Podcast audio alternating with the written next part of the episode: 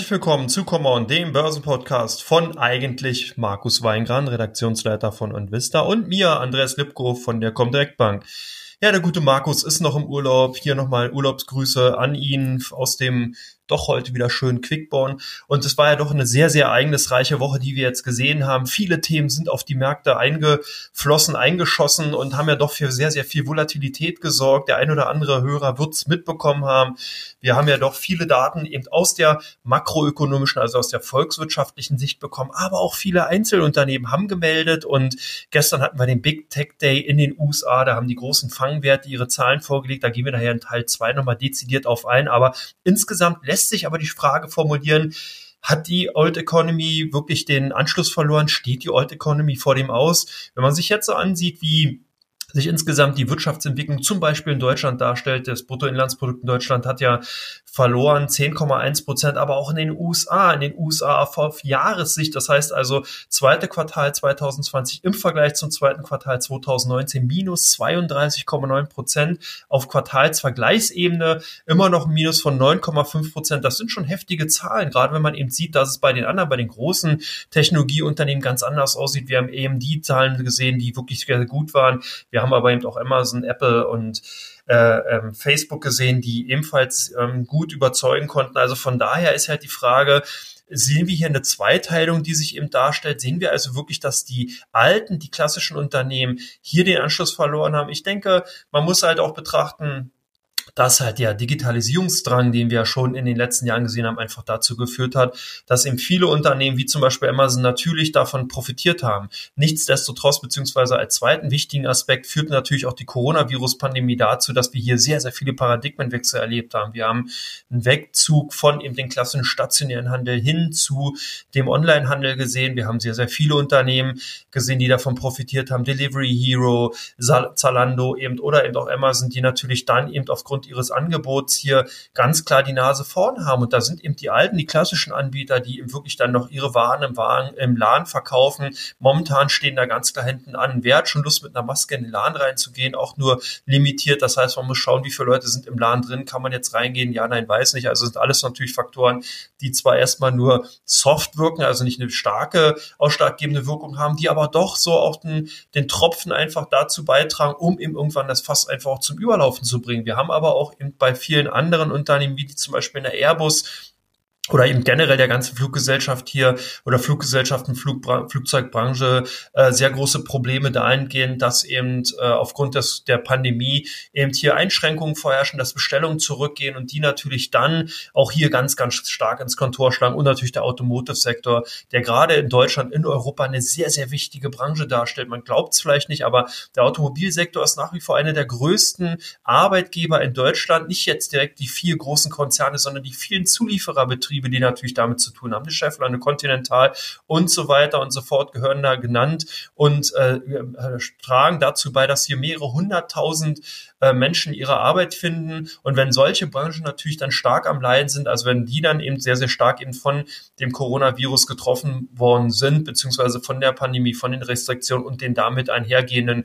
Konsum zurückhalten, beziehungsweise Konsumstreichungen bei den Konsumenten, dann ist klar, dass wir hier einfach ein, eine Auseinanderdriften, Auseinanderdriften sehen. Also von daher denke ich mal, generell zu sagen, dass jetzt die Old Economy hier vor dem Aussteht, das glaube ich nicht. Aber insgesamt ist die These natürlich kühn und kann weiter oder sollte weiterhin auch beobachtet werden, weil man darf nicht vergessen, die neuen, die digitalisierten Branchen, die reformierten sozusagen äh, Branchen, nehmen wir den Einzelhandel oder den Handel allgemein, führt natürlich dazu, dass hier weniger wirklich hochqualifizierte beziehungsweise qualifizierte Arbeitsplätze generell gebraucht werden, sondern Kollege Computer übernimmt halt viel. Hier wird also sozusagen dann eben weniger hochqualifizierte Arbeit, äh, Arbeitsplätze geschaffen in Form von zum Beispiel Administratoren und eben Programmierern, aber halt nicht mehr wie früher dann eben fünf oder zehn Verkäuferinnen oder Verkäufer, die eben dann die Produkte feilbieten und den Kunden dahingehend beraten. Also man sieht hier schon, es kommen hier nochmal sehr, sehr massive Veränderungen auf die Menschheit zu und nicht nur in diesem Bereich. Man denke halt auch, der eine oder andere wird es eben auch massiv erlebt haben. Wir Geschäftsreisen sind in rückläufig. Man macht sehr, sehr viel mit Tele, äh, Telefonkonferenzen, Videokonferenzen. Also man hat hier natürlich auf der einen Seite tut man der Umwelt was Gutes, was ja auch begrüßenswert ist. Auf der anderen Seite stehen hier natürlich dann eben auch Arbeitsplätze eben aus der klassischen Old Economy ganz klar eben auf dem Prüfstand. Ja, auf dem Prüfstand ähm, stehen natürlich auch momentan die Hilfspakete in den USA. Hier sollte nämlich eine zweite Runde an Hilfspaketen gegeben werden, nachdem die erste ja doch relativ erfolgreich war und hat zumindest verhindert, dass äh, die Arbeitsplätze ähm, stark abgebaut worden sind, sondern die sind sozusagen alle in eine Art Halteposition gebracht worden. Jetzt wollten die Republikaner hier nochmal nachlegen und wollten eine zweite Runde starten. Und ähm, das wurde aber dann eben von den Demokraten erstmal blockiert. Und ähm, da sieht man halt auch schon, wie schwierig momentan die Situation ist, weil wir auch in Deutschland gesehen haben, selbst die Gelder, die eben jetzt in Europa von dem EU-Gipfel freigegeben worden sind, beziehungsweise noch nicht freigegeben, aber beschlossen worden sind, kommen irgendwie nicht bei den Konsumenten an. Man sieht also hier, dass dieser die äh, Angst bei den Menschen viel, viel größer ist, als wirklich dann jetzt eben der Drang, hier neue Dinge zu kaufen, zu konsumieren, sondern man guckt halt doch besorgt in die Zukunft, man guckt eben darauf, ob eben äh, sich der Coronavirus weiter ausbreitet oder ob es eben zu einer sogenannten zweiten Welle dann eben im Winter kommt, was natürlich verheerende Folgen für die Wirtschaft haben würde. Das heißt, wenn es hier nochmal zu Lockdowns kommen würde, wenn hier also nochmal Einschränkungen für die Wirtschaft, für die Restaurants und für andere Branchen eben notwendig sein würden, beziehungsweise von der Politik dann eben auch äh, lanciert bzw. forciert werden würden, dann kann man wirklich sagen, dann kann Deutschland die Lichter ausmachen. Und das nicht nur sinnbildlich, sondern wirklich auch im wahrsten Sinne des Wortes. Also von daher sieht man schon, wichtig auch dieses Thema eben weitere Staatshilfen sind. Die US-Fed bzw. die Notenbanken generell, die halten sich da so ein bisschen eher an der Seitenlinie. Man hat auch gesehen, dass jetzt in der die, äh, am Mittwoch, am vergangenen Mittwoch eben die Statements, die eben von dem Vorsitzenden der US-Fed Jerome Powell eben abgegeben worden sind, eben eher halt warten, verhalten waren, dass man hier eben eine wartende Position einnimmt. Das ist aber auch nicht weiter verwunderlich. Man darf nicht vergessen, dass die US-Fed ja schon geliefert hat und dass auch natürlich die, EZB hier äh, bereits sehr, sehr früh in die Bresche gesprungen ist und viele geldpolitische Maßnahmen forciert hat und äh, losgetreten hat, die zumindest für die Kapitalmärkte gut war. Das hat man ja gesehen, wenn man sich eben den DAX-Verlauf ansieht, wenn man eben auch in Richtung USA sieht. Hier ist ja die Nasdaq wirklich auf ein Mehrjahreshoch, also auf ein Alltime-High eben hochgeklettert. Also man sieht, dass die Gelder zumindest, die von den Notenbanken äh, äh, gegeben worden sind, auch in Stützungsmaßnahmen von Wertpapierkäufen, ganz klar ihre Wirkung nicht verfehlt haben. Aber eben die staatlichen Programme, da scheint es noch ein bisschen zu hapern, weil natürlich viele Banken momentan in einer Dilemma-Position oder generell ein Dilemma haben. Auf der einen Seite würden sie natürlich Kredite beziehungsweise Gelder direkt an ihre Kunden geben wollen. Auf der anderen Seite holen sich natürlich dadurch dann auch Risiken rein. Und das sieht man ja auch an vielen Risikovorsorgen, Kreditrückstellungen äh, beziehungsweise äh, Rückstellungen für Kreditausfallrisiken die momentan getätigt werden bei großen Banken, bei großen Institutionen in Europa und auch in den USA, weil eben doch viele ähm, Kreditnehmer momentan ihren Verpflichtungen aus dem Schuldendienst nicht mehr nachkommen können. Und das ist natürlich momentan eine Position, dass man eben sieht, hier könnte auch so ein bisschen so ein Flaschenhalseffekt oder eben auch ein Showstopper stattfinden, dass eben auch Unternehmen teilweise vielleicht auch nicht mehr dahingehend Finanzierung bekommen. Also hier muss man sehen, wie wirklich diese Hilfsprogramme dann, wenn sie dann losgetreten werden, wenn sie dann eben auch beschlossen werden, dann äh, letztendlich bei dem Endkunden ankommen. Ja, den, wenn man sich den Blick auf die Edelmetalle äh, nimmt, vornimmt und hier sieht, wie Gold und Silber in den letzten Wochen doch stark performt haben, dann scheint man äh, hier nicht weiter sich dem Eindruck erwehren zu können, dass doch viele Gelder auch in Richtung Gold geflossen sind. Also Gold ja nah an 2000 US-Dollar, auch Silber sehr, sehr gut performt. Auch die anderen Edelmetalle, Platin und auch Palladium, was ganz interessant war, konnten auch wieder sehr stark zuziehen, zu, äh, anziehen. Platin, Palladium haben in den letzten Tagen wieder ein bisschen was von den Gewinnen abgegeben. Aber das Gold scheint momentan kein Stoppen zu finden. Jetzt ist natürlich die Frage, wie weit die Kursrallye noch hochgehen kann. Also wie weit kann sozusagen das Gold noch steigen? Und ich glaube ganz klar, dass wir hier durchaus noch ein goldenes Jahr 2020 sehen werden. Und davon wird auch Silber profitieren. Also die beiden Vertreter, die beiden bekanntesten Vertreter der Edelmetalle werden durchaus noch ihren Weg gehen. Gold ist ja eher so, sage ich mal, das Anlagevehikel, um eben wirklich einen sicheren Hafen, einen krisensicheren Hafen zu suchen, der eben konjunkturunabhängig ist. Gold wird ja traditionell zwar auch in der Schmuckindustrie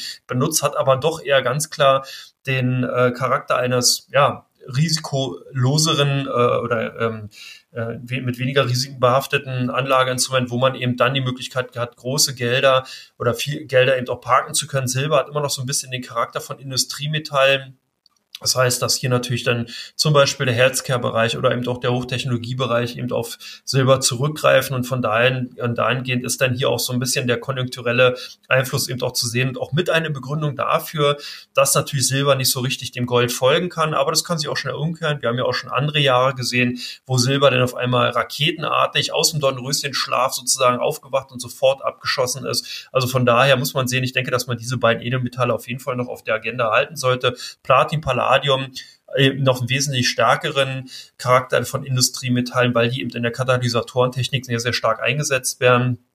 Und von daher sieht man hier schon, klar sind das zwar Edelmetalle, aber eben hier der Charakter eben aus der Industrie oder beziehungsweise die Nachfrage aus, aus der Industrie spielt eine wesentlich größere Rolle. Und von daher haben die so ein bisschen momentane Bremsklotzwirkung. Aber es kann sein, wenn eben Gold weiter hochläuft, dann kann natürlich der ein oder andere Investor auf die Idee kommen und sagen, Mensch, jetzt ist Gold hier so schon so stark gestiegen. Für eine Unze Gold könnte ich sozusagen zwei Unzen Platin bald kaufen. Also von daher schichte ich doch mal einen Teil meiner Bestände um und diversifiziere dann damit auch, stelle mich breiter auf. Also man sollte die Edelmetalle insgesamt nicht abschreiben, aber hier werden natürlich weiterhin ganz klar Gold und Silber, beziehungsweise Gold natürlich als Leitbulle voranziehen, Silber dem folgen, Platin, Palladium dann verzögernd hinterherlaufen. Ja, das war schon aus dem ersten Teil. Kommen wir gleich zum zweiten Teil. Da geht es dann um Fragen, die eben von euch eingereicht worden sind, beziehungsweise dann eben auch um Einzelaktien, die äh, bespre besprechenswert sind.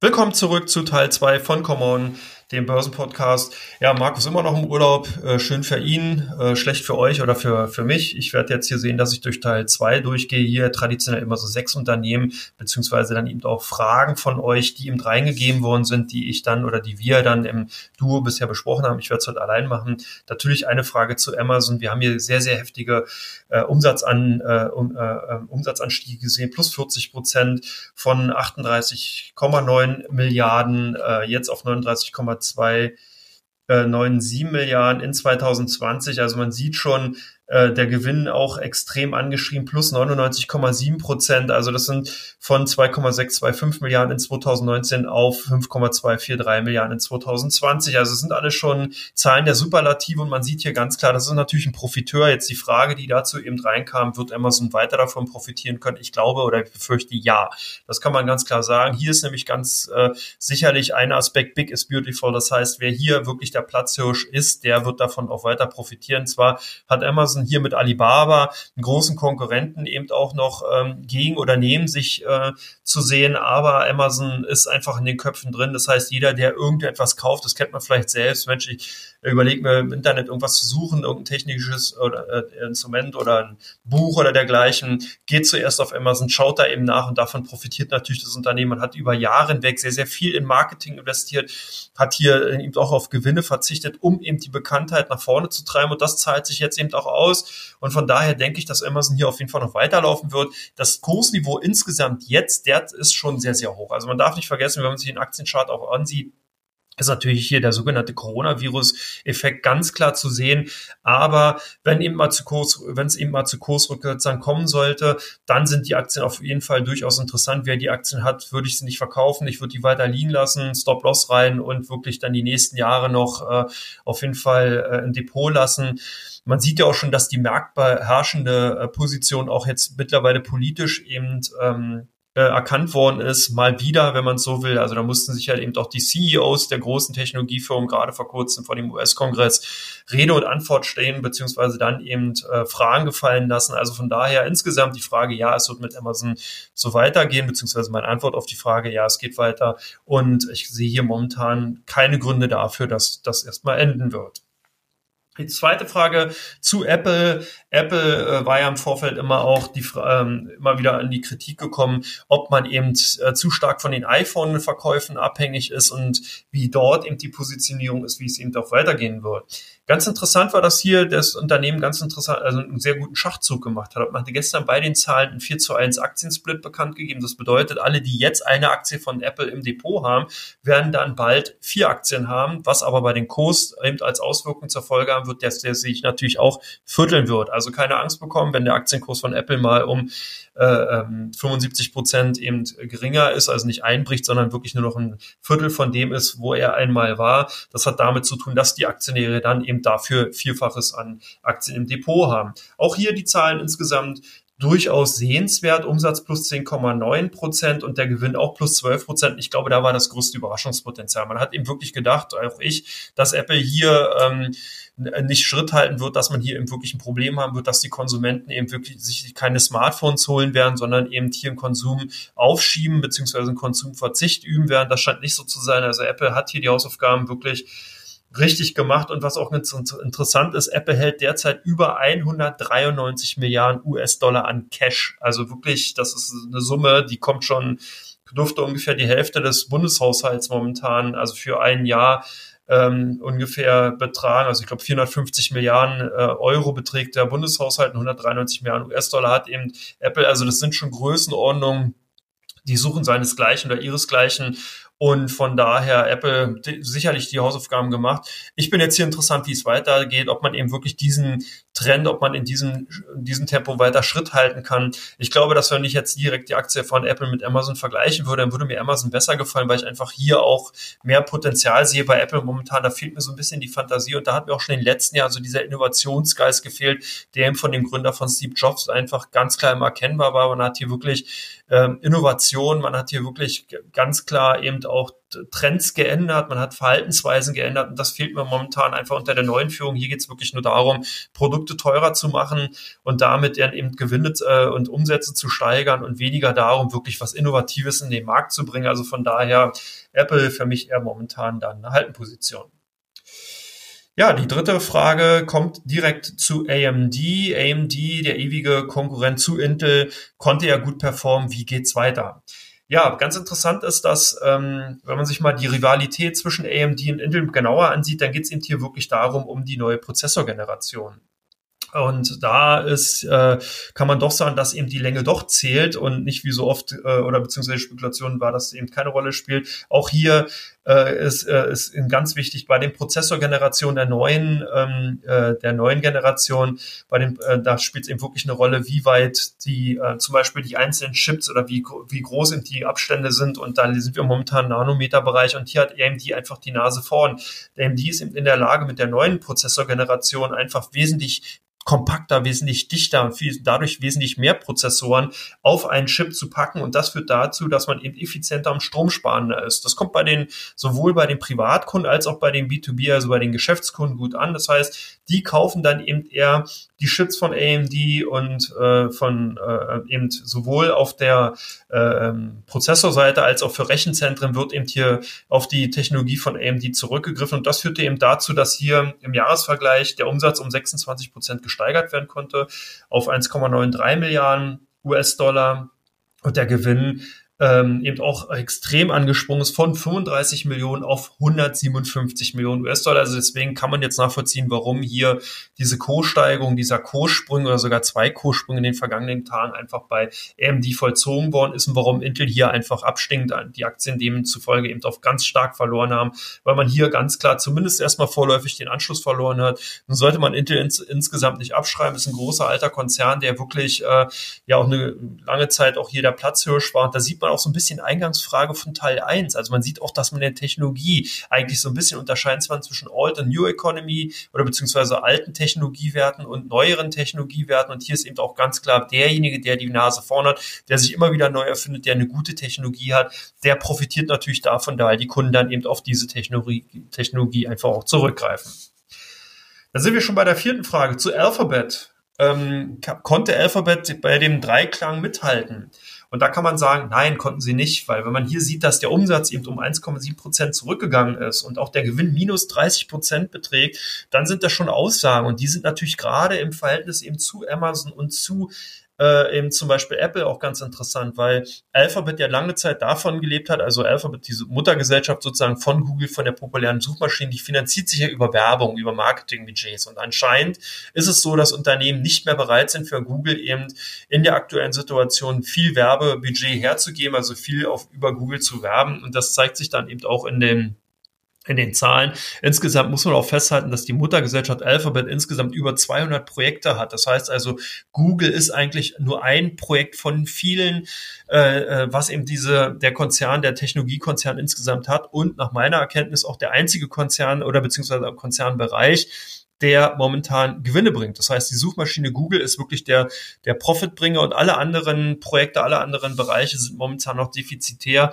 Das sollte sich halt relativ schnell ändern, damit hier Alphabet auch wieder insgesamt natürlich den Anschluss findet. Und interessant auch im Zusammenhang zu Facebook natürlich, die haben wir, glaube ich, dann im Teil drei drinne. Oder ja, ich glaube ja. Genau, die haben wir auch im Teil 3 drin gehen wir natürlich darauf ein, ganz interessant, wie man eben sieht, dass eben in manchen Bereichen im Internet hier Werbebudgets gekürzt werden und in anderen Bereichen eben das weiterhin gut läuft. So, dann eine Frage zu Airbus und das spiegelt auch so ein bisschen das wieder, was wir am Anfang gesagt haben. Airbus äh, im ewiger auch Konkurrenz zu Boeing, beide eben stark ähm, äh, maßgeblich getroffen. Wie geht's hier weiter?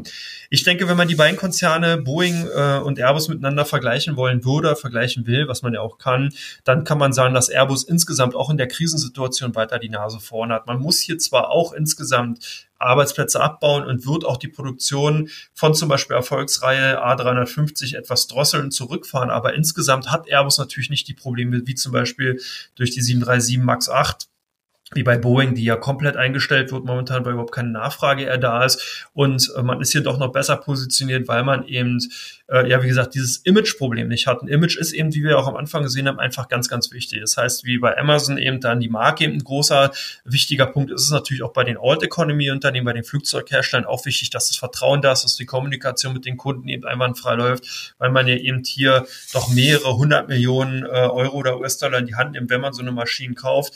Auch bei Airbus aber jetzt hier ähm, der, ähm, der Umsatz stark gesunken im letzten Quartal nur noch auf 18,9 von ehemals 30,9 Milliarden.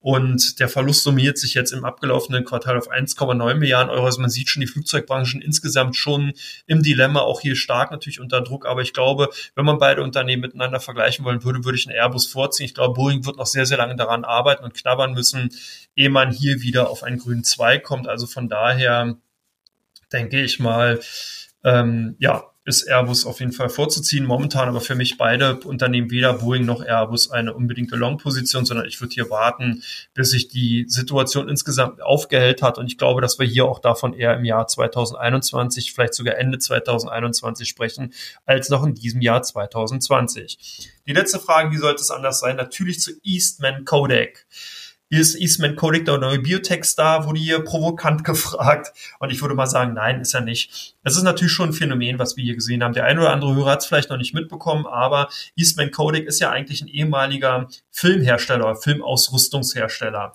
Und äh, am vergangenen Montag notierten die Aktien oder am, ja, am letzten Montag notierten die Aktien auch so rund bei 2,60 Dollar. Am Dienstag zogen die Aktien dann auf einmal unter sehr, sehr hohem Handelsvolumen auf bis äh, 11,20 Dollar an, um am Mittwoch dann auf über 60 US-Dollar zu steigen. Also das heißt, die Aktien haben mal so roundabout innerhalb von zwei Handelstagen ungefähr sich verzwanzigfacht oder mehr sogar, 25-facht in der Spitze.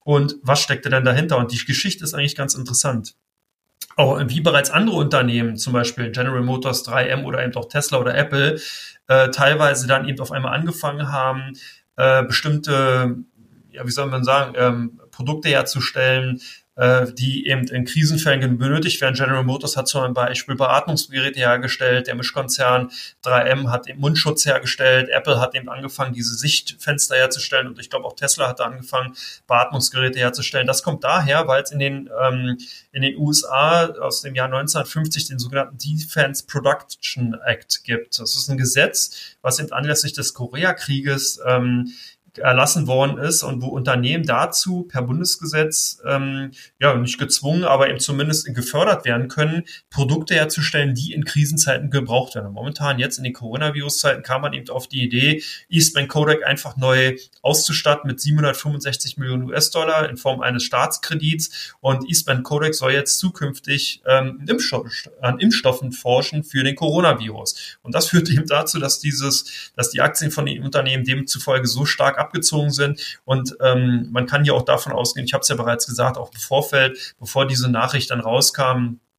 am Mittwoch war das, äh, sind die Aktien schon am Dienstag sehr stark gehandelt worden. Also hier sind auch schon die Rufe laut geworden, dass die SEC, also die amerikanische Aufsichtsbehörde, hier Untersuchungen einleitet, weil eben das schon recht merkwürdig ist, wenn in der Vorwoche börsentäglich ungefähr 50.000 Aktien umgehen und auf einmal einen Tag bevor die Nachricht kommt, dann über 1,9 äh, Millionen Aktien gehandelt werden und danach dann sozusagen der Börsenkurs förmlich in die Luft fliegt. Anders kann man es ja nicht sagen. Derzeit notieren die Aktien immer noch astronomisch hoch über den Ausgangsniveau. Wie gesagt, also hier sehr, sehr hochspekulativ. Der ein oder andere wird die Geschichte mitbekommen haben.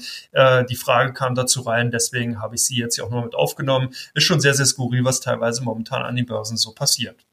Ja, kommen wir zu Teil 3. Da sind die meistgehandelten Aktien eben von Comdirect und äh, die meistgesuchten Aktien bei OnVista.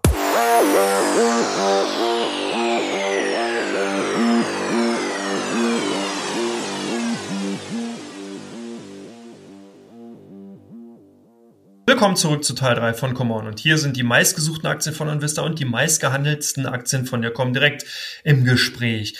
Ja, Linde bei OnVista ganz klar gesucht gewesen. Warum?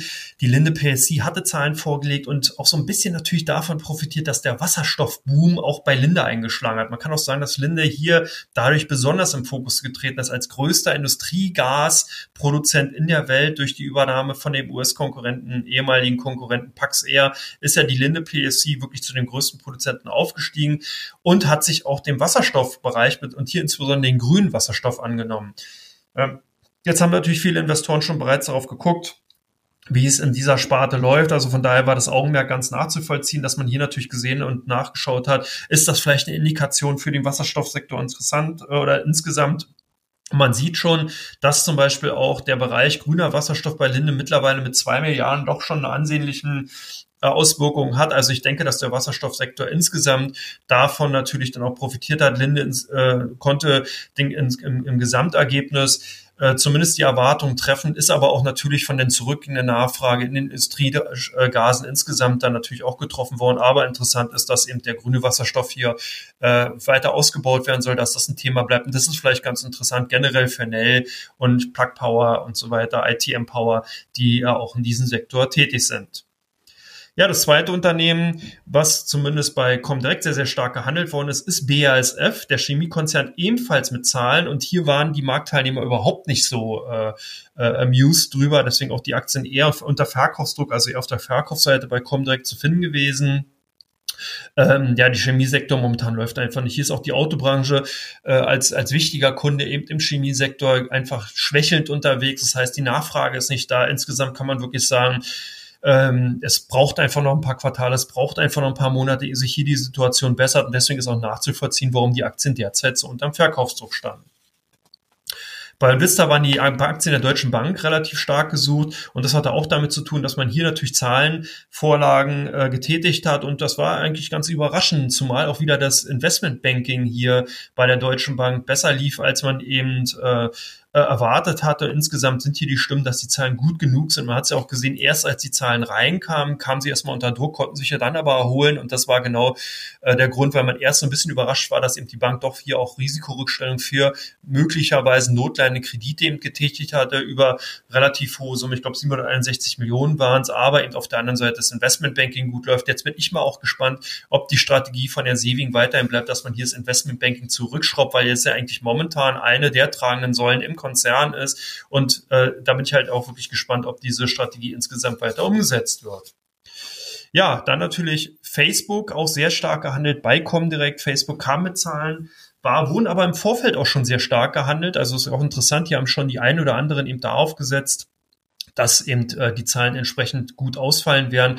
Der Umsatz plus 10,7 Prozent von 16,8 Milliarden auf 18,68 Milliarden und der Gewinn ebenfalls 97,9 Prozent im Plus äh, von 2,6 auf 5,178 Milliarden. Also hier sind auch wieder ganz klar äh, äh, Zahlen der Superlative, wenn man so will. Und das ist interessant. Ich habe es bereits in zwei, Teil 2 gesagt. Bei Alphabet ist ja rückläufig und bei Facebook sind die Werbeeinnahmen gestiegen, weil man kann sagen, dass natürlich Facebook sich hauptsächlich über Werbung finanziert und Äh, das ist schon mal interessant. Man sieht also, dass Totgesagte länger leben. Man hat ja vorher lange Zeit die Befürchtung gehabt, dass Alphabet hier Facebook das Wasser abgraben kann. Aber anscheinend ist eben auch Facebook ein klassischer Coronavirus-Gewinner. Das heißt also, man hat eben aufgrund dieser fehlenden körperlichen oder analogen Nähe dann wahrscheinlich eher die soziale Nähe über Facebook gesucht und davon hat zumindest der Konzern profitiert und unsere Kunden demzufolge von der Comdirect eben auch zugegriffen.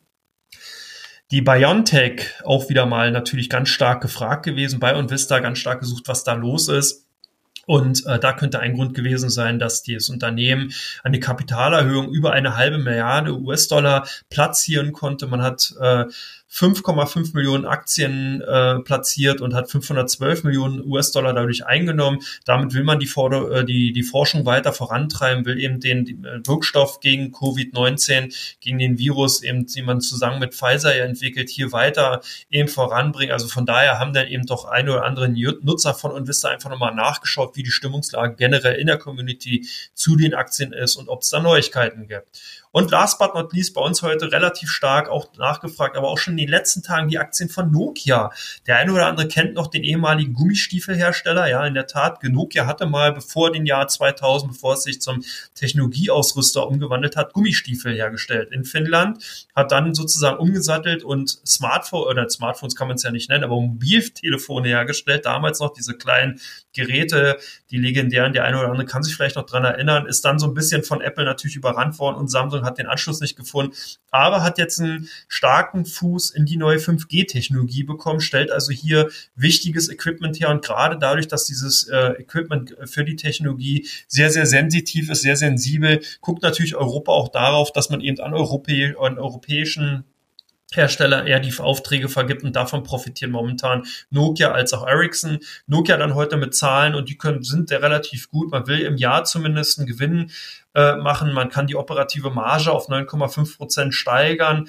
Und ähm, wie gesagt, man will nach einem Verlust von 193 Millionen Euro im vergangenen Jahr jetzt in diesem Jahr 94 Millionen Euro machen. Also von daher sieht's hier alles danach nach einem Turnaround aus. Wie lang oder nachhaltig der dann ist, das bleibt erstmal fraglich. Auf jeden Fall die Aktien bei direkt relativ gefragt. Ja, damit sind wir auch heute schon wieder durch. Meine Güte, wie schnell kann eine halbe Stunde vergehen? Ähm, ich wünsche euch ein schönes Wochenende. Es sieht ja so aus, als wenn jetzt dieses Hochdruckgebiet aus dem Süden generell nach Deutschland sich verteilt hat. Das heißt, der warme oder der heiße Süden wird von der Hitze befreit und die Hitze zieht jetzt, verteilt sich also auch nach Norddeutschland. Wir rechnen hier am Wochenende jetzt mit 31 bis 32 Grad. Demzufolge bleibt mir nichts weiter, als euch ein schönes Wochenende zu wünschen, doch trotz der Krise das Beste aus dem Leben zu machen und freue mich auf die nächste Woche dann wieder. Bis dann. Ciao, ciao. Thank you.